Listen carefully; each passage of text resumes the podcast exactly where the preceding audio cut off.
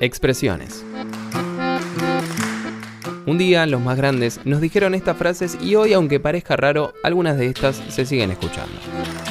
Pero, ¿no estaría bueno saber de dónde vienen? ¿Qué significan o en qué se transformaron ahora? Te aseguro que te vas a llevar una linda sorpresa.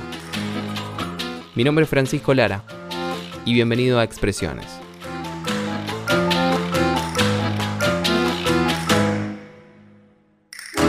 Me gustó esta toma, tío. Vale. Pisar el palito capítulo 8. Pisar el palito.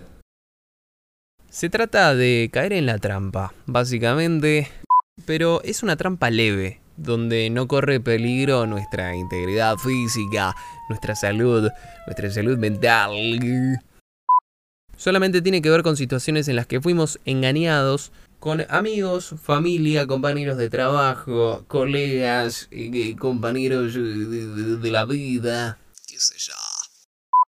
La frase viene de la tradicional forma de atrapar animales, que por lo general son pájaros. Para este método se utilizan tres elementos. El primero es una jaula.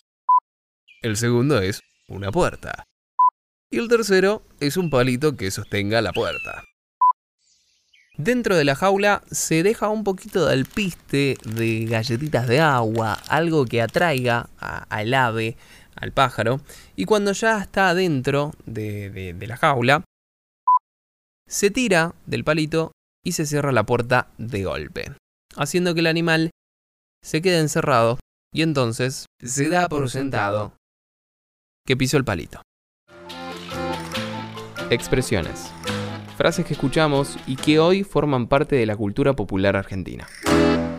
Con un toque de humor. Eh, no, mentira, qué sé yo, no sé.